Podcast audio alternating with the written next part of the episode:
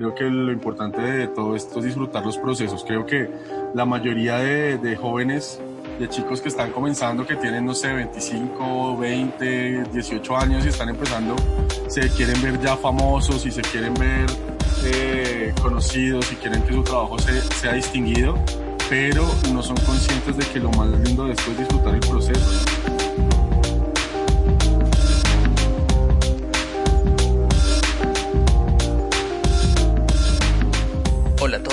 Yo soy Rierte y esto es Fotografías para el Oído. El episodio de hoy tengo el gusto de presentarles a Camilo Espitia, fotógrafo y realizador audiovisual de Bogotá. Fue un autodidacta en sus inicios y actualmente es uno de los fotógrafos más buscados en el medio. Espero que lo disfruten. Camilo, muchas gracias por, por este, aceptarme esta, esta, entrevista. Me gustaría conocerte y que, bueno, todos los que escuchen el podcast eh, te conozcan sobre tu, tu trabajo y tu, todo tu proceso eh, profesional, más que nada.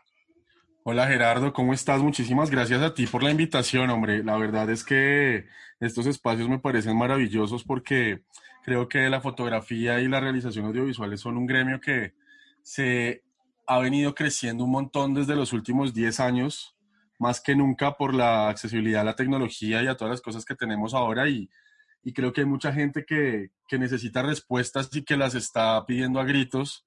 Y estos espacios son perfectos para poderle dar esas respuestas. Sí, totalmente, totalmente. Coincido, coincido totalmente en eso y sobre todo conocer la, lo que me parece que conocer la, la, la, forma, la mentalidad y la forma de, de, pensar y los procesos de cada uno de los artistas. O sea, no hay un camino para lograr, eh, eh, sobre todo en el, lado, en el ámbito artístico, no hay un solo camino para, para lograrlo eh, y sí, para lograr hacer lo que es. Básicamente esto es, todo, todo es como, como el álgebra de Baldor, ¿no? Este, hay muchas fórmulas y muchas maneras de hacer las cosas para llegar al mismo resultado, muchas fórmulas. Sí, eh, totalmente. Todos no llegamos a donde estamos de la misma manera, ¿no? Algunos tuvieron un camino corto que muy bien por ellos, otros pasamos un camino un poco más largo, que igual está buenísimo porque creo que lo importante de todo esto es disfrutar los procesos. Creo que la mayoría de, de jóvenes, de chicos que están comenzando, que tienen, no sé, 25, 20, 18 años y están empezando, se quieren ver ya famosos y se quieren ver eh, conocidos y quieren que su trabajo se, sea distinguido, pero no son conscientes de que lo más lindo de esto es disfrutar el proceso, ¿no? Sí, totalmente, totalmente. Y sí, porque, o sea, en el proceso está, se nota la, maduración de esa, de esa obra y, y de hecho, lo, lo, creo que los, los, los fotógrafos o artistas jóvenes que se hacen conocidos, se nota también esa, esa falta de madurez en, algunos, en algunas etapas. Sí, sí, aquí, aquí en Colombia hay, hay, hay varios casos así, pues desde luego no los voy a mencionar tan abiertamente porque pues cada quien, como decíamos al principio, vive su proceso a su manera y es respetable. Sin embargo, sí, a veces hace falta eh, entender que no se puede únicamente vivir de talento. Justamente hace unos días estaba, yo soy muy activista con todo el tema de, de los cobros y de cómo cobrar y cómo manejar los clientes porque justamente a mis alumnos en las universidades en las que he dictado charlas y en los lugares que me han invitado a hablar, siempre insisto que uno tiene que apoyarse entre artistas, entre nosotros tenemos que apoyarnos, pero a la empresa grande, a la multinacional, a la gente que tiene presupuesto, no hay que creerle ese cuento de déjemelo barato, después lo, lo contratamos con el precio que es, o regálemelo y lo canjeamos y después ya le pago entonces, como que soy muy, entonces esa, esa falta de experiencia, a veces hay chicos con mucho talento que llegan a una posición chévere, a una posición privilegiada en el medio, pero son solamente eso, una posición, porque al final están ganando y devengando muy, muy poco dinero por su trabajo, porque en el afán de posicionarse están regalando el trabajo. Entonces, eso es una de las cosas que hace la inmadurez profesional, y sobre todo en gremios como el arte. Sí, totalmente, totalmente. Y, creo que también e, en esa, en esa área que por lo menos me tocó, que considero yo que era importante, era el tema de, de estudiar un poco del manejo de las finanzas personales como artista, que es más, es más complejo, porque no los, los costos fijos siempre son altos, pero los, los ingresos no siempre son constantes. Claro, entonces ahí tienes que ser como artista, tienes que, esto tiene como muchas variables y muchas tangentes en ese sentido y es que cuando tú trabajas en esto tienes que ser una cuota artista y otra cuota empresario. Aquí hay que aprender a organizar finanzas, hay que la gente todos los alumnos que yo he tenido usualmente siempre empiezan con el ánimo de escuchar de fotografía y ellos quieren eh, que uno les hable sobre Limber, sobre Avedon, sobre uno, sobre los que están posicionados en el mundo entero. Ellos quieren ver imágenes, quieren ver y quieren llegar a ese resultado de esos grandes fotógrafos, pero no se están dando cuenta que también hay que tener una preparación eh, en finanzas, en administración, porque si tú administras muy mal un negocio, yo conozco el caso de un, de un fotógrafo aquí que se mueve muchísimo en Colombia y, el tipo lamentablemente no, no, no, económicamente nunca, nunca ha surgido porque pues tiene ese problema. Es un gran artista y es un pésimo administrador. Entonces, creo que eso es vital. Sí, creo, y, en todos los ámbitos eso no ayuda. Sí, totalmente. Hay que, hay que meterle, además que esto tiene que tener una mezcla entre ser un PR, tienes que ser un lobista, tienes que ser un vendedor, tienes que ser, porque tú tienes que, yo, yo tuve la fortuna de que yo empecé, yo empecé hace ya 18 años, pero llevo apenas 14 viviendo del tema de la fotografía, desde que decidí entregarme totalmente al tema, pero antes pasé por muchos otros trabajos que hoy en día agradezco, porque sin quererlo, eh, me fueron preparando para lo que hago hoy. Por ejemplo, yo alguna vez tenía, no sé, 15 años y trabajé como recreador infantil. Y uno en ese momento reniega de un tipo de trabajo como ese, pero hoy en día me da, cierta elocuencia al, al, momento de hablarle a mis clientes, al momento de entrar y poder entablar una conversación. Y más que ver al cliente como un jefe, lo empiezas a ver como un amigo y eso, y eso lo hacen ese tipo de trabajos eh, con los que uno empieza en su adolescencia y en los que uno trabaja los veranos y todos estos temas, todos estos temas, ¿no? Claro, claro, muy bueno. Eh, eh, sí, es, sacarle, sacarle provecho a todo, todas esas experiencias. me parece súper valorable y súper fuerte para, para, bueno, la construcción personal de, del profesional. Del profesional. Bueno, me decías que, que, que, tiene, que das clase. ¿En dónde estás? En, ¿Cómo es eso? No, dicté clase, imagínate que dicté clase. Yo siempre dije que no quería ser profesor. No soy una persona que entiende que los demás viven un proceso, pero yo no quería ser profesor porque no tengo paciencia. ¿Qué pasa? Yo tengo, yo tuve un método, yo no soy académico, yo no me preparé como los demás eh, que estuvieron cinco años en una universidad, eh, yo cuando empiezo, yo me graduó del colegio en el 2002 y cuando empiezo y empiezo a trabajar en otro tipo de cosas, pero me doy cuenta que yo quiero trabajar en todo el tema audiovisual, fotografía, en ese tiempo ni se pensaba en video porque era costosísimo, entonces apenas se podía soñar con foto. Y, y en ese momento yo lo que hice fue como empezar a, a investigar por mí mismo, entonces yo salía del colegio, me iba para bibliotecas, yo soy autodidacta 100% casi, ya, creo que ya es 85%, mentiras, porque eh, después sí tuve preparación en Nueva York y en Buenos Aires en temas de cine y en temas de, iluminación, pero, pero cuando yo empiezo, eh, empiezo por mi cuenta, yo no, yo no tuve maestros, yo no tuve, yo, no, yo nunca fui asistente de nadie, por ejemplo, nunca asistí a ningún fotógrafo famoso, alguna, busqué algunos que ya tienen más trayectoria que yo. En algún momento de mi vida busqué a Mauricio Vélez, en algún momento de mi vida busqué incluso a Rubén Afanador. Nunca tuve respuesta, eso fue hace muchos años, hace tal vez unos 15 años, cuando ni siquiera eran tan conocidos como lo son hoy en día. Y, pues no tuve respuesta, entonces yo, yo me preparé solo. Obviamente eh, mucha gente fue una escalera, ¿no? Ayudó, cada uno fue un escalón entonces estas personas, eh, muchos me apoyaron con, con, cosas y amigas que, no era, que eran bonitas, eh, posaban para mí, aunque yo realmente comencé fue como reportero gráfico en el tiempo, en un programa que había ya de, que se llamaba Código de Acceso, pero, pero cuando yo empiezo, me doy cuenta que para que uno se puede educar, hay una cosa por las cuales las universidades, pues nunca me lo han dicho, pero yo supongo que no me deben querer mucho, y es porque yo siempre les digo que la academia Pues ahora, ahora tú encuentras una academia de fotografía en todas partes, ¿no? Están muchísimas. Aquí en Bogotá y en el mundo entero hay academias de todo, por todo lado. Sí, eso sí. Entonces, lo que te decía anteriormente, ¿a qué va ligado con este punto de, de dictar clase?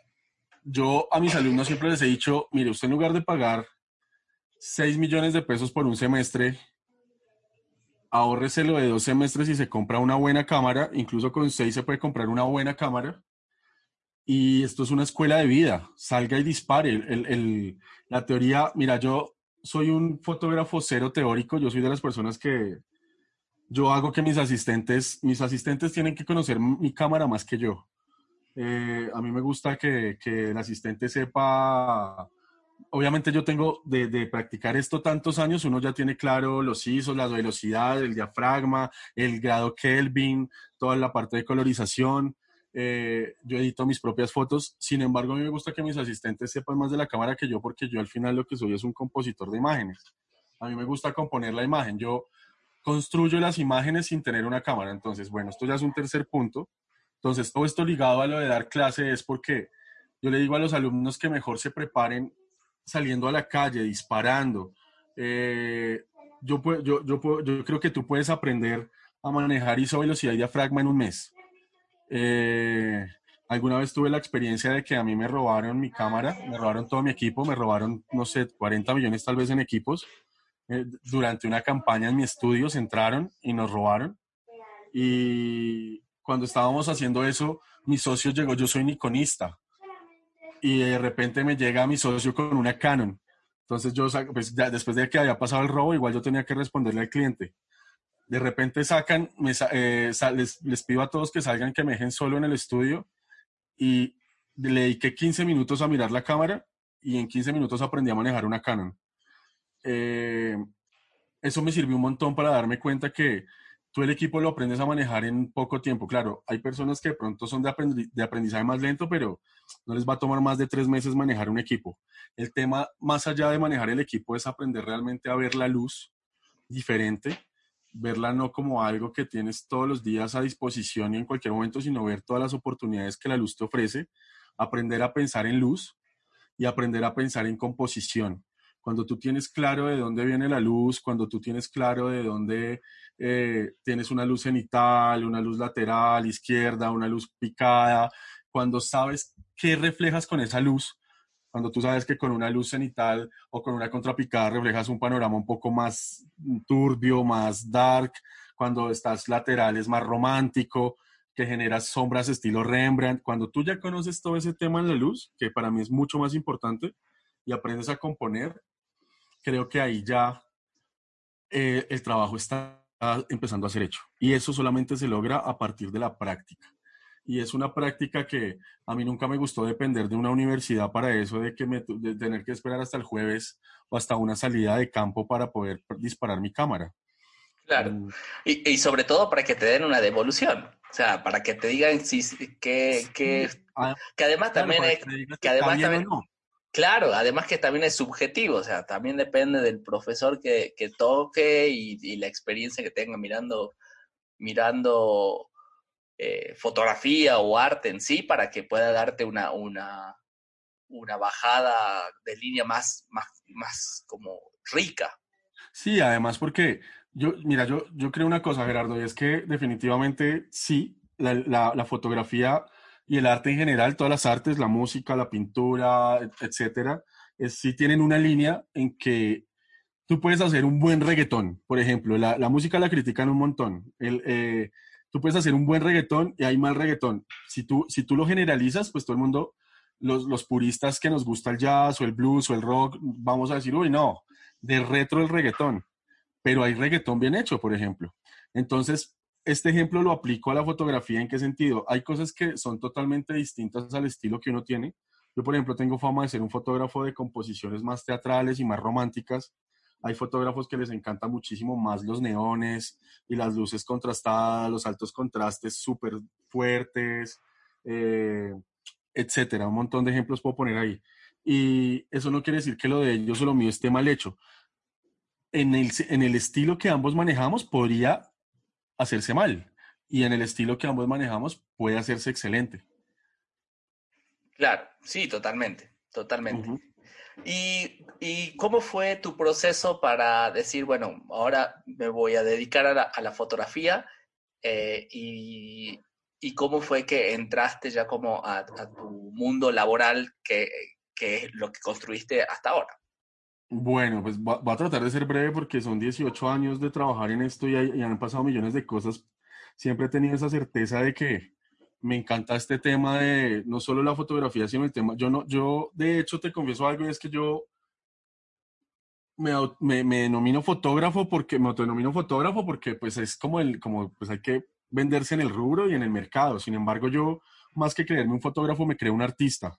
Eh, a mí me gusta muchísimo el tema de la composición y, las imágenes y como te digo, a mí me gusta ver las fotos hechas sin tener la cámara en la mano. Entonces yo tengo al asistente al lado, el asistente está acomodando lo que yo le pido, entonces yo le digo, listo, mire, vamos a poner eh, tantos puntos de luz, quiero que la cámara esté en tanto ISO, en tanto Kelvin, ta, ta, ta, yo le voy hablando, pero en ese momento yo no tengo la cámara en la mano, yo lo que estoy es mirando la escena, yo no ilumino, por ejemplo, que esto no me lo estás preguntando todavía, pero tiene un porqué de cómo es el proceso. Eh, yo tengo un porqué de cómo, cómo hago cada una de las cosas que hago y me encanta ver la escena montada. Yo ilumino con luz fija y con luz natural, con luces continuas. Yo en mm, un porcentaje muy pequeño utilizo flashes de estudio y ese tipo de, de, iluminación. Entonces, aquí pasa algo y es que eso, eso nació así a través de que hace 18 años cuando yo empecé a hacer fotografía, que es donde ya viene la historia del proceso, yo tenía un padre aficionado a la fotografía, pero pues mi, mi familia era estrato medio, nosotros teníamos cámaras eh, que le llaman piscineras los fotógrafos o compactas. Teníamos una cámara de esas de familia, realmente, una Olympus, que... Y mi mamá todos los días me mandaba, cuando teníamos eventos especiales, cumpleaños o ese tipo de cosas, me mandaba a ponerle el rollo a la droguería, porque el señor de la droguería era el que sabía colocar bien el rollo y que no se velara. Entonces, para no desperdiciar fotos, para no desperdiciar los primeros disparos. Entonces, yo iba y recuerdo que todo el tiempo ese proceso me parecía hermoso, de cómo él abría la, eh, eh, el, el, carrete, encarretaba, me cerraba la cámara, y estamos hablando de una cámara bastante sencilla y yo me robaba siempre un par de fotos de, de, ese rollo. Entonces mi mamá hacía, mi papá y mi mamá hacían las fotos de los eventos, pero yo siempre cogía un par de foticos para mí, iba y disparaba una foto del pasto, una foto de un carro de mi conjunto, alguna cosa que me, me gustaba mucho. Y, y, así empezó el proceso. Te estoy hablando de que en esa época yo tenía 13 años, 13, 12 años, y de repente pues le encontré un amor increíble. Sin embargo, yo quería ser arquitecto y quería ser eh, ilustrador pero yo me empecé a dar cuenta de una cosa y era que cuando yo ilustraba y manejaba imágenes, eh, era muy malo. Yo sabía crear un personaje, pero no sabía generarle una dirección de arte, no sabía generarle un, un contexto a la foto, un, un, espacio ni un lugar. Siempre me quedaba todo fondo blanco. Y yo tenía, y yo sufría mucho por eso porque no sabía cómo hacerlo. Y sin quererlo la foto me fue dando eso. Yo ya tomaba una foto de un personaje y resulta que detrás del personaje ya estaba la mesa, eh, la cama o la sala o un carro o lo que fuera. Y empecé a sentir y empecé a ver esa composición y eso me empezó a encantar. Y dije, wow, esta es mi manera de ilustrar. Y eso empezó a pasar por, por esos tiempos así. Y luego, un día yo estoy sentado con una amiga que es periodista hoy en día y es una gran periodista, de hecho, muy conocida. Estudiamos juntos en el colegio y ella me dice, eh, imagínate que hay un, un proceso en Casa Editorial El Tiempo, uno de los periódicos más importantes aquí en Colombia. Me dice, hay un proceso para jóvenes entre los 15 y 20 años que se llama Código de Acceso, ¿por qué no te presentas? Se presentaban más o menos unos mil jóvenes y quedaban 20. Y yo pasé dentro de esos 20 jóvenes y ahí empecé a recibir clases de fotógrafos muy reconocidos en el tema de retrato y reportería gráfica que todavía están activos al día de hoy, que son Claudia Rubio y Mauricio Moreno y empecé a tener ese proceso ahí, pero ellos sin saberlo, el fotógrafo tiene fama de ser muy pedante y en ese proceso que estábamos llevando a cabo ellos no se dieron cuenta que con sus egos a muchos nos quitaron las ganas de hacer reportería gráfica. Porque me acuerdo que en ese tiempo yo les preguntaba cómo hacían ciertas técnicas de golpe de zoom o exposición y ellos, siendo nuestros tutores aún así nos decían como no, pues averigüe, averigüe usted. Y pues nosotros, yo nunca he creído en eso, ¿me entiendes? Como en hacerle difícil el acceso a la información a los alumnos me ha parecido siempre algo terrible. Sí, sí, eso lamentable, lamentablemente es algo que me siento representado, pero también, también me pasó cosas, cosas similares con, con fotoreporteros eh, en Argentina también. Entonces. Sí, así es. Entonces, entonces, claro, a mí me pasó eso. Y, y, recuerdo que también acudía a muchos otros fotógrafos de la época que llevaban mucho más muchos más años que yo, hoy en día ya en tener 50, 55 años. En esa época tenían la edad que yo tengo ahora, yo tengo 34 años, y, y esas personas, bueno, como que te van desmoralizando, pero entonces eso, eso me fue llevando cada vez más a ser autodidacta. Entonces yo empecé ese proceso así, y un día una amiga de la escuela Arturo Tejada, que es una, la escuela más importante de diseño de modas acá en Colombia, eh, una amiga que estudiaba en esa escuela me dice, oye, yo tengo mi primera colección y necesito un fotógrafo y yo sé que tú estás haciendo fotos ahorita, entonces, ¿por qué no me ayudas? Yo le dije, pues no, no, no le veo el problema, nunca he hecho moda, pero me encanta la moda, porque además yo me crié con un papá, mi papá es experto en moda masculina, es, mi papá es como un personal shopper de la, de la época antigua, de los viejas guardias, experto en moda. Genial. Entonces a mí eso siempre me encantó. Nosotros siempre nos distinguió como el tema de vestirnos eh, muy gentleman, muy, muy woman, ¿no? Entonces eh, voy y hago sus primeras fotos, que fueron terribles, todas las tengo, las amo porque fueron las primeras fotos de moda que hice literalmente. Y las fotos quedaron terribles, pero pues para esa época y para la edad que teníamos, pues todos estábamos felices, lo disfrutamos un montón, fue el primer acercamiento a tener pues la misma diseñadora era la maquilladora, eh, nos fuimos y hicimos las fotos por allá en una obra en el Salitre, y, ese fue el primer acercamiento a moda, y de ahí en adelante pues ya empezó un amor que al día de hoy cada vez ha crecido más, porque pues después de eso, ya después de trabajar esas primeras fotos en una obra en el Salitre, ya, ya, ya el tiempo ha pasado y los escenarios ya han sido Nueva York, Madrid, París, Buenos Aires, eh, la misma Bogotá, pero en lugares hermosos. Y este trabajo, además, que cuando, cuando uno lo ve con respeto y lo ve con ese amor, eh, también te habilitan espacios que solo pensaste que ibas a ver en revistas o en tus sueños. Entonces he tenido el privilegio de trabajar en lugares que tienen acceso muy poca gente. Y eso ha sido maravilloso. Buenísimo, genial, genial. ¿Y ahora en qué proyecto estás? O sea, ¿estás trabajando en algún proyecto en particular? ¿Estás como desarrollando algo o estás como más que nada em, eh, haciendo proyectos de clientes? Pues Gerardo, mira, ahorita estoy, la verdad es que yo, a mí me pasó una cosa, yo siempre llevo con una historia al punto de la pregunta, y es que cuando yo tenía unos 18 años, yo me acuerdo que tenía muchos problemas económicos porque obviamente no tenía, pues no, estaba trabajando, no tenía una profesión, mi talento no estaba pulido, entonces yo, yo sufría mucho para tener dinero porque pues los papás a uno le dan lo del diario de las once, ¿no? Del colegio. Sin embargo, que aquí le llamamos las once. Sí. Eh, el, tema el tema aquí fue que yo un día dije, yo prometo que si yo logro salir de esto nunca voy a tener tiempo libre. No sé en qué estaba pensando ese día, porque la verdad es que nunca tengo tiempo libre. ¿A qué voy con ese punto? Que este, en este momento estoy en un montón de, proyectos que algunos se han parado un poco porque, eh, pues por el tema que estamos viviendo ahorita actualmente con el, con el COVID-19 y este coronavirus tan pesado que, que pues nos ha afectado a toda la humanidad pero sin embargo, antes de eso, hasta que eso sucedió aquí en Colombia hace dos semanas, pues venía ya haciendo unos procesos como director. Ahorita, hace, desde hace cinco años empecé a meterme más en el mundo del cine y de la dirección. Entonces estoy trabajando con, con unas productoras geniales, una en Medellín que se llama Pandita Films, que es de un amigo que también es un fotógrafo increíble, que de hecho hoy tenemos un conversatorio por live de Instagram. Y, y otra, y otra productora que es de acá de Bogotá que se llama Silente Films, eh, que estamos trabajando un proceso hermoso sobre la obra musical de, del maestro Alejandro eh, Ramírez Rojas, que es el que hizo la música original de la película de Luis Buñuel, el, el perro andaluz de hace 90 años y la música original se hace 90 años más tarde. Y estamos en ese proceso. Entonces estamos, que eso no lo estoy dirigiendo yo, eso lo está dirigiendo uno de mis amigos de Sin Lente, pero estamos metidos en ese proceso y estoy como director de arte y como diseñador de producción. Eh, y, así, y así sucesivamente. Entonces, es que, ¿qué pasa con los proyectos? Eh, decido meterme en el tema del video, que me fascina. De hecho, es lo que quise siempre, pero como te decía al principio, eh, hace 15, 18 años, pues no era tan pensable poderte meter de una manera tan sencilla a, a ver video. Era, era un privilegio de pocos. Hoy en día haces video con un celular y sacas una película con un celular.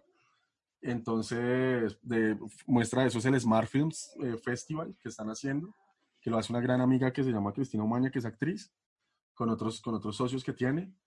Y, y cuando decido empezar a hacer eso, pues mm, lo que a mí, a mí me gusta hacer un artista integral. Entonces, ¿qué hago yo? Yo estoy en proyectos con música, entonces yo soy músico, eh, me encanta crear y mezclar la música para cosas que hago, me encanta dirigir proyectos que estoy haciendo en video, ahorita acabemos, acabé de terminar hace poquito el último videoclip de Maía, eh, al mismo tiempo le hice las fotos de su disco, estoy trabajando, Maía es una cantante, no sé si la conoces, es una cantante muy conocida. No, no, la verdad que no, no la conozco. Sí, es una cantante de música tropical, salsa, todo este rollo, es muy famosa acá en Colombia. Eh, bueno, estoy haciendo proyectos, estoy preparando mi nueva exposición que va a ser, en teoría, si todo esto sale bien y sobrevivimos al COVID eh, y, las cosas no cambian tanto, pues la idea es que sea en Nueva York y que sea en, acá en Bogotá. Eh, lo venimos preparando con un, con un galerista y un curador hace ya un par de años y ya al fin se va a dar. Eh, Fantástico. Estamos en, ¿qué más te cuento? Estamos en muchos proyectos, estoy en proyectos hasta de diseño de personajes, eh, para, hacer, para hacer unas intervenciones también como plásticas, son como muchas cosas, ¿no? No, buenísimo, o sea, eh, me parece como, porque bueno, uno, uno normalmente los que, los que, no te, los que no te conocemos en persona ven lo que básicamente tus redes, lo que publicas y todo eso, pero todo esto, todos estos proyectos, eh, me parece por, por, lo menos a mí que, que, lo hacen aún más rico porque se nota aún más eh, o se puede llegar a ver en detalle aún más tu trabajo, tu trabajo comercial como con toda, toda esta información, este bagaje que, que producís eh, aparte, digamos. O sea, no estás sola, solamente haciendo moda, sino video, cine, eh, arte, diseño, eso, o sea, son, me parece que son como granos de arena que, que ayudan a, tu producto final eh, en todo sí, sentido. Es que al, al, final la, la finalidad es la imagen. Entonces va más allá de que sea como director, eh, como director de proyecto, como director de arte, como fotógrafo, eh, o como ilustrador, como lo que sea, como guionista o lo que sea que haga. Al fin, la finalidad de todo esto es la imagen y el producto final, como tú dices, y es poder generar un contenido de calidad que, que, que la gente lo vea. A mí me pasó algo hace muchos años y era que cuando yo estaba empezando la gente decía, cuando yo le mostraba mi trabajo, la gente me decía, ay, que está bueno, está bonito, está chévere, te felicito. Y yo detestaba que me respondieran eso, yo detestaba que me respondieran que yo decía, dentro de eso se puede esconder tanta hipocresía y tanta mentira por no hacerme sentir mal. Y, y hoy en día lo creo, hoy en día que veo muchos de esos trabajos, digo como, sí, muchos fueron como, me contestaron muy polite, porque pues obviamente uno va madurando y empieza a entender su trabajo más todavía.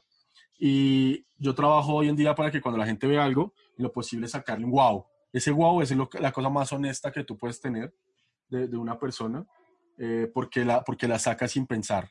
Entonces, eh, vuelve el punto, la finalidad es esa imagen que genera un, una intención, que genera un sentimiento, que lo evoca. Y eso se puede, se puede generar desde muchos ámbitos, desde muchas partes. Obviamente ya no es como hace 15 años con, esa con las primeras fotos de moda. Hoy en día ya mi, equipo de, de, personas, mi talento humano es muy grande, pues están entre los estilistas, los eh, peluqueros, los maquilladores, los diseñadores, las, los, los, asistentes, los gaffers, todas las personas con las que yo trabajo para, para poder generar una, una pieza. Y pues lo que tú me decías de lo que se ve en redes es un tema de, ¿qué te digo yo?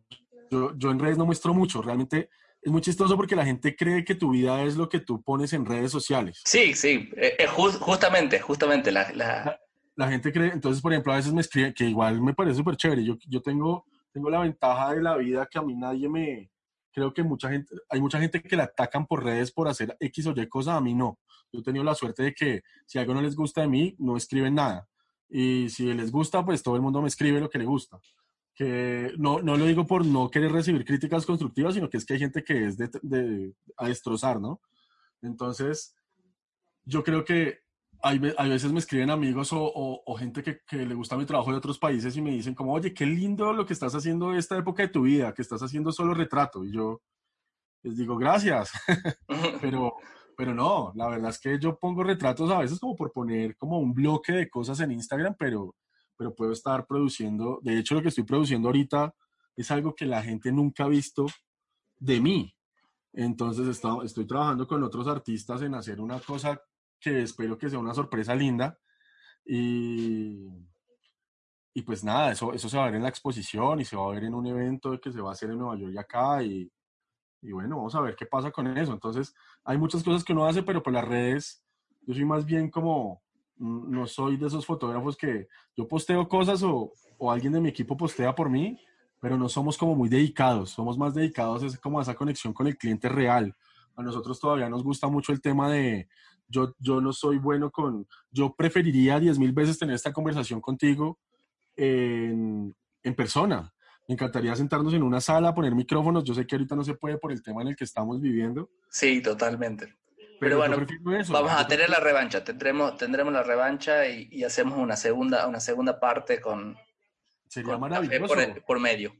Porque es que es algo que no tenemos que perder los seres humanos. Ese contacto, por ejemplo, hay, hay una cosa grave en la que fallan los fotógrafos nuevos, los chicos nuevos, y es que todavía no han entendido muchos que eh, tú puedes hacer moda, retrato, reportería gráfica, lo que sea que tú hagas, siempre es necesario hacer un acercamiento previo al cliente, al modelo, tomarte un café con esa persona, entenderla, entender su estado de ánimo, entender su círculo social, hacer una investigación más que todo eh, sociológica, eh, antropológica, eh, porque es importante que cuando tú entiendes a una persona la puedes retratar en, un, en una foto y si lo que quieres es crear un personaje nuevo, entonces sabes al conocerla cómo quitas todo eso de lado de lo que esa persona es y creas alguien nuevo a partir de esa persona.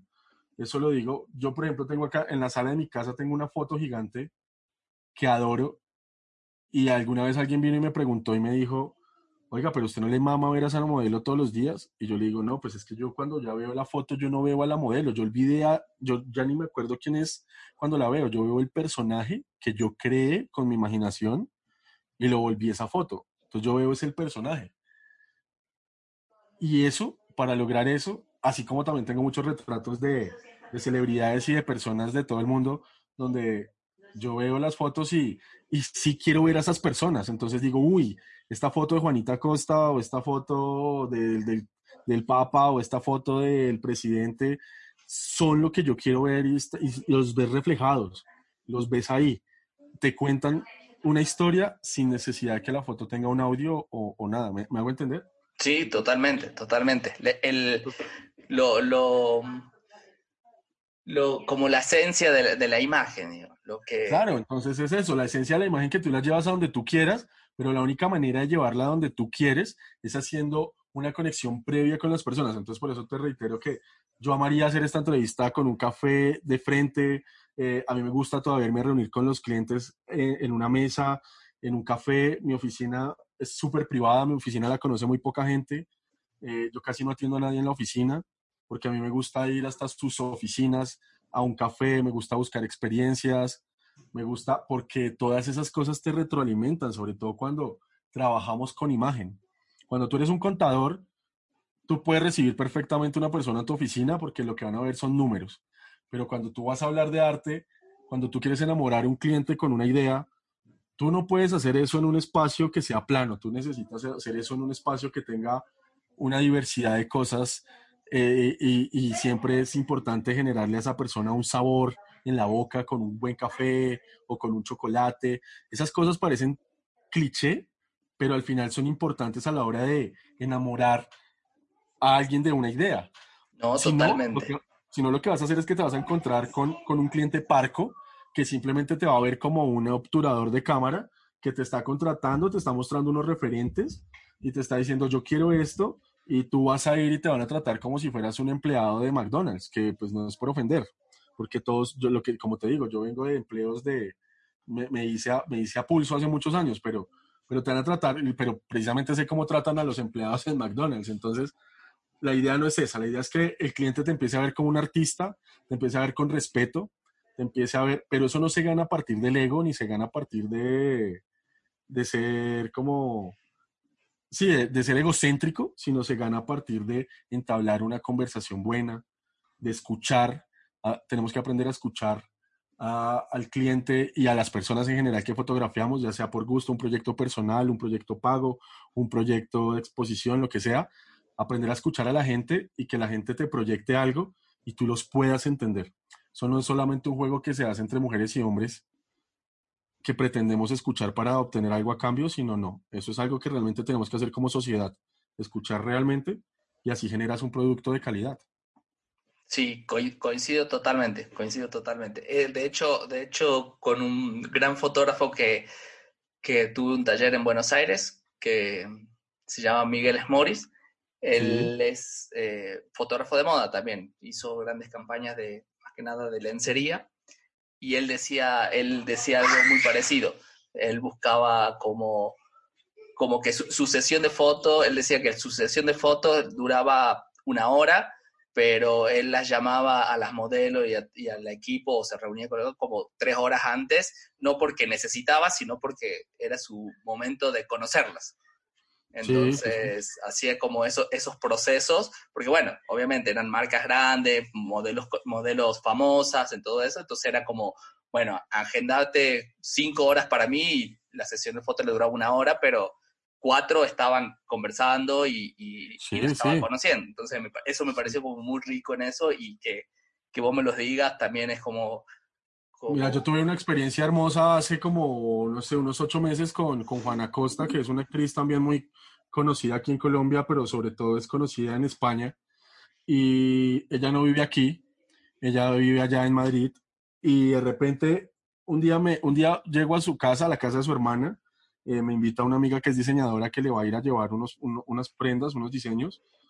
Y, y, llegamos a la casa de, de, de Juana y ella estaba en algo privado, ella estaba en algo que, mejor dicho, no teníamos mucho tiempo para hablar con ella ni para hacerle fotos, pero de ese tiempo que estuvimos ahí, ella fue queridísima, fue amorosa, fue increíble, y de ese tiempo que estuvimos ahí, eh, yo decidí sacrificar la mayor parte del tiempo tomándome un vino con ella que me lo ofreció y hablando, y solamente hicimos el shooting en 14 minutos.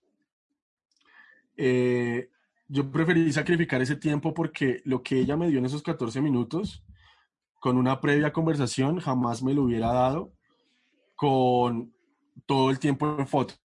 Entonces, y me ha pasado, me ha pasado fotos de, de gente, de presidentes o de personas influyentes que no tienen, que tienen una agenda terrible, donde tú llegas y te dicen tienes tres minutos para hacer las fotos. Entonces, yo utilizo, prefiero utilizar dos minutos de esos tres hablándole y conociéndolo y entendiéndolo. Y en un minuto sacar las fotos, claramente eso se desarrolla con experiencia. Alguien nuevo no podría hacerlo porque pues ya es un bagaje en el que conoces la luz, como te decía al principio, y tienes todo claro. Pero, pero eso es lo más importante. Ahí generaste algo y no llegaste y después vas a ver en tu ordenador donde vas a tener 10 mil millones de fotos que son al final la misma foto. Entonces eso no vale la pena. ¿Y cómo, cómo es em, para vos, o sea, como más apoyando, apoyándome en lo, que, en lo que me acaba de contar, eh, eh, justamente este hecho de estar fotografiando famosos? O sea, esta, que son como, eh, tenés que proyectar ya su, su imagen desde, porque bueno, no, no, en muchos casos yo creo que no son construcciones tuyas, sino son eh, reflejos de, la misma fama del, personaje, ¿no?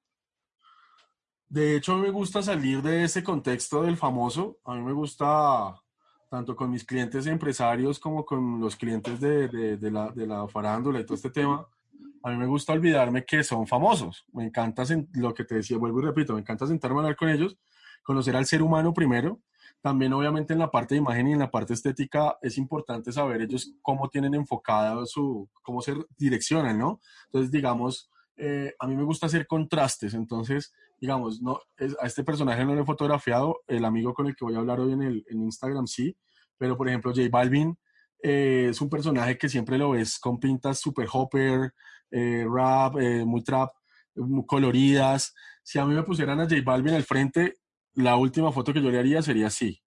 A mí me gusta contrastarlos, yo lo, yo lo pondría de una manera que no esté la gente acostumbrada a verlos para contar otro lado de él, pero también ese lado lo buscaría de su misma cabeza y de su misma, de su misma personalidad.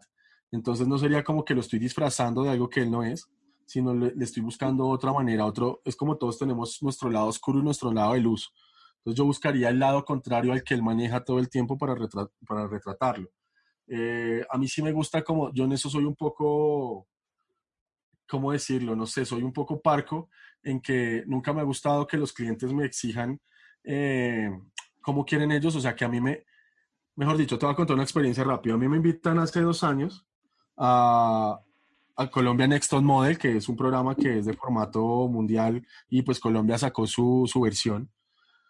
Y me invitan y me dicen, Camilo, eh, queremos que estés mañana en el programa, o sea, de la nada, o sea, me llaman así de un día para otro, me dicen, queremos que estés en el programa, yo no le vi problema, les dije, ok, cuéntenme en qué quieren que haga, o sea, qué quieren que hagamos, eh, me mandan unas referencias de algo totalmente ajeno a mi estilo, entonces yo les dije, miren, para ser honesto, me encanta la propuesta, eh, quiero estar, pero si ustedes me van a imponer que este es el estilo de, de fotografía que tengo que hacer, pues no soy yo su fotógrafo. Eh, ¿Por qué? Porque no es algo que, que yo me sienta cómodo haciendo. Era una cosa como con barro y como con suciedad y como era más como un reto de, de, un programa de retos que, que, una sesión fotográfica. Entonces no, no me gustó. Entonces yo les dije, yo tengo un viaje a Nueva York ahora y va a hacer una campaña para una marca ya eh, que se ha vuelto muy prestigiosa en los, en los Nueva York Fashion Week. Iba para, para Nueva York y ahí les dije, yo voy, voy a estar un mes en Nueva York. Si cuando yo vuelva ustedes aún quieren estar, quieren, quieren darme la oportunidad, porque pues hay que tratar de ser, ponerse en su lugar, pero ser humilde. Entonces le dije como, pues si ustedes todavía me quieren dar la oportunidad y puedo estar en el programa, yo acepto encantado, pero pues que sea algo que, que, que vaya a tono con mi, con mi portafolio. Miren mi portafolio, porfa, y, y de acuerdo a eso, pues chévere. O sea, o si es una propuesta nueva, que sea una propuesta interesante, algo, algo bacano de hacer yo, yo dije, no, esta gente me va a mandar al carajo. Obviamente me fui a Nueva York, a mí se me olvidó por completo. En fin, me bajo del avión y a los dos días me, me escribe la productora, oye, vi que ya llegaste, eh, nada, ya estudiamos tu portafolio y esta es la propuesta que te queremos hacer y queremos saber qué nos puedes aportar. Me enamoraron, hermano. A mí me encantó eso porque ya, ya era otro el lenguaje, ¿me entiendes? Ya, ya se convertía no en qué quería yo o qué querían ellos, sino en qué queríamos todos, en un trabajo en equipo, que para mí es lo más primordial siempre. Eso es la manera en que a mí me gusta manejarme con el cliente y, es la manera en que yo creo mis personajes y es la manera en que yo creo las, las situaciones en las que quiero ponerlos. Claro, claro, fantástico. No, es muy bueno. Sí, eso, eso ya es, eh, además de que, de que sos sincero con tu, con tu trabajo, con tu, con tu visión de, de, los, de las cosas que estás haciendo, y eso creo que es lo más valioso. Más allá porque, bueno, muchos, muchos quizás estarían locos por esa oportunidad para estar en, un programa así eh, y quizás si se anima, eh, irían a hacer esos, esas fotos que están fuera de, fuera de su, de su portafolio o de su, de su línea de su línea estética. Entonces, me parece como súper fuerte eso, que más que nada respeta tu línea y tu, y tu arte más que, más que de quien venga. Así es. Y te hago, te hago así como cambiando un poquito de, tema y, no sé si es como compleja la, pregunta, pero ¿cómo, cómo es y, o cómo, cómo se entra al medio de la moda? O sea, al, al medio en donde estás trabajando vos ahora. O sea, ¿cómo se entra ahí? Pues mira, eh, Gerardo, pues primero la respuesta es sin miedo. La respuesta es sin inseguridad. La respuesta es seguro de uno mismo porque este es un medio muy difícil, es un medio complejo. Eh, siempre han existido muchas rivalidades y competencias en, muchos sentidos, en, eh, tanto en negos como en, en, plata, en un montón de cosas. Entonces, yo creo que esto se liga a lo anterior y es ser uno leal a uno mismo de lo que uno quiere ser. Eh, hay que tener mucho cuidado porque uno se puede quemar en esto fácilmente y lo digo en el sentido de lo que hablamos al principio, el tema de los cobros y los pagos es una cosa con la que uno tiene que ser más leal incluso que con la misma obra porque tú le estás dedicando un tiempo, le estás dedicando una situación. Entonces, lo primero es el trabajo, el respeto también al trabajo por los demás, porque muchas veces el, el, fotógrafo en el afán de que lo contraten cae en, en, el cliché de copiarse de otros fotógrafos que tienen más trayectoria o son famosos, o, o también por querer obtener el trabajo lo dan gratis o lo dan muy barato. Eh, que, mira, no te voy a mentir, a todos nos ha pasado. Lo aprendí a partir de la experiencia, no fue que un día yo, yo desde que empecé dije, bueno, yo voy a cobrar tanta plata por, por una sesión de fotos y me la empezaron a pagar porque estaría diciendo una increíble mentira. Sin embargo, creo que tú tienes que empezar a escalar de a poquitos, hay que ser paciente, porque en, el, en este medio hay dos maneras de escalar. Una es con trabajo duro y la otra es siendo lambón. Entonces, eh, Lambón acá es el que, el, el chupamedias, no sé cómo le llaman, el, el amebotas, el que siempre está, el que va y te dice todo lo que, le dice a la gente todo lo que quiere oír, el que está todo el tiempo fingiendo un estatus social, pero no tiene para pagar los recibos de, de, de, la luz en la casa. Eso, eso es duro porque cuando tú caes en esa parte, te quemas fácilmente porque le estás dando la llave a los demás de que sean tu puerta, que sean tu ventana, que si ellos se quieren abrir, entonces tú entras o sales. Y eso es una oportunidad que no le puedes dar a, la gente.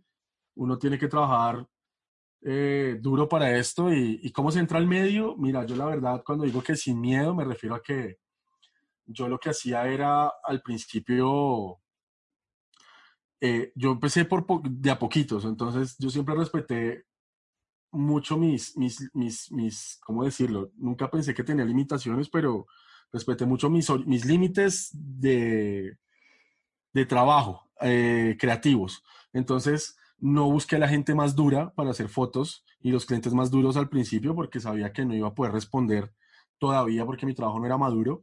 Entonces, lo que hice fue que empecé a trabajar mucho con, con amigas modelos, eh, que estaban empezando también, con la amiga bonita, eh, mis propios hermanos fueron mis modelos, y empecé a generar un portafolio. Siempre tuve claro, eso sí, de que no quería que, a pesar de que sabía que no me iban a pagar grandes sumas de dinero al principio, eh, tenía claro que no iba a ir a regalar mi trabajo ni mi tiempo, porque sí, porque sé por experiencia que el ser humano se malacostumbra, eso no pasa en Colombia, pasa en el mundo entero. Cuando tú das ese espacio de generar trabajo gratis, por posición, la gente se va a aprovechar de ti todo lo que quieran y te van a coger como al bobo del colegio y eso está mal. Entonces, lo que yo hice fue que empecé a trabajar muy despacio, generé un producto de calidad y cuando ya tuve ese producto de calidad, ya empecé a escribirle a clientes, ya empecé a buscar, a tocar puertas, ya con un portafolio más robusto. Obviamente ahí también te encuentras con otra, con otra puerta de hierro, de acero, y es que eh, cuando yo ya tenía ese portafolio, eh, por ejemplo, una vez llegué aquí a Colombia, yo, yo, no mentiras, ahí no me había ido de Colombia, me acuerdo que me fui a, Publicaciones Semana, y en Publicaciones Semana me dijeron de frente, me acuerdo que, que una fotógrafa de allá me dijo como, oye, mira, tus fotos están súper bonitas, Camilo, pero yo te voy a decir algo con toda honestidad, aquí los famosos escogen al fotógrafo que quieren que los fotografíe, y usualmente son los fotógrafos amigos de ellos. Entonces, eh, lo único que te tengo es un puesto de productor para que recojas cables y busques locaciones. Y yo, ok. Mm. Entonces, obviamente decliné la oferta, le dije que no, pero, pero para mí eso fue terrible también porque yo decía, wow, entonces ahora aquí tengo que generar otra cosa. Entonces, ahí es cuando tienes que entender que tienes que generar la otra parte que es el discurso de venta, el discurso de saber entender a las personas con las que te vas a enfrentar y, y ahí ya empiezas a conseguir cosas. Sin duda de paciencia, a no ser que encuentres eh, un ángel de la guarda que de repente te posiciona y te pone en una campaña y la rompiste, mm, que es muy difícil. Sí, eh, totalmente. Eh, pues al final es eso, es pura paciencia. Pura paciencia. Y concentrarte. un amigo me decía alguna vez en una exposición, mi amigo es, es artista y es uno de los investigadores de software más importantes que tiene Colombia, ha trabajado con Depeche Mode y ha trabajado con un montón de gente en el mundo. Y, y me acuerdo que estaba en una exposición de él y me acuerdo que le dije, eso fue hace unos 12 años, yo creo que habíamos eh, ya unos años más que yo. Y me acuerdo que le dije, loco, estoy desesperado, no, no tengo con qué pagar los recibos de este mes. Y me dijo, no piense en plata, piense en su, en su arte, piense en, en lo que usted quiere lograr. El día que usted disfrute lo que usted hace, ese día la plata empieza a llegar sola. Y yo le dije, usted es un idiota. Le dije, usted es un idiota. Y claro, con eso que me acaba de decir, voy a pagar el agua, weón. Y la verdad es que sí, no lo entendí ese Tenía razón. Lo entendí muchos años después, cuando por suerte pues empecé a tener una estabilidad económica a partir de, de, mi trabajo y empecé a darme cuenta que disfrutaba tanto lo que hacía que de verdad no me estaba dando cuenta de, de, los pagos ni de esas cosas. Ya era mi contador el que se daba, el que se daba cuenta de, de qué entraba y qué salía o, o, o, o qué, o mi pareja o, o, quien fuera que estuviera en ese momento encargado del tema. Y, y yo solamente estaba creando, hermano. Y eso me parece maravilloso, porque uno se concentra en hacer, esa es, esa es la otra manera de entrar en el, en el, medio de la moda y en cualquier medio del arte, eh, concentrarse en hacer un trabajo que valga la pena mostrar. Y cuando uno hace cosas chéveres, el trabajo llega solo. El trabajo llega solo y eso sin duda, yo no sé qué es pasar un portafolio hace 10 años, no tengo ni idea. Entonces, eso es importante. Buenísimo, buenísimo. Bueno, Camilo, muchísimas gracias. La verdad que escucharte, me, uno por un lado, este, entusiasma y, da muchos ánimos para, para seguir eh, luchándolo en el medio. Y además de que creo que todo, todo lo que lo que decís le puede servir a todas las todo aquello que, que escuche más allá si hacen moda o, o artes en general. Entonces, muchísimas gracias por tu tiempo. Gerardo, encantado cuando quieras, cuando necesites. Y lo mismo también, ahí nos, nos, vamos eh, retroalimentando entre todos. Esto es un gremio muy bonito y más allá de, los egos y de, y de las posiciones, es más lindo podernos contactar entre todos, organizarnos como un gremio, eh, organizarnos como, como artistas, eh, empezar a entender que hay unas reglas, esas reglas, eh, como te decía, no son solamente de, de, ser buen fotógrafo no, sino también de ser un buen eh, organizador. Y, y cuando empecemos a entender eso, estoy seguro que este medio va a cambiar mucho más. Entonces, nada, la idea es compartir conocimiento y aquí estamos para eso. Entonces, muchas gracias a ti por la invitación, hermano. Listo. Muchas gracias, Camilo. Esto fue todo, espero que les haya gustado el episodio. Pueden ver algunos de los trabajos de Camilo en mi sitio web, henryarte.com, y no olviden seguirme en Spotify y Apple Podcasts. Hasta la próxima.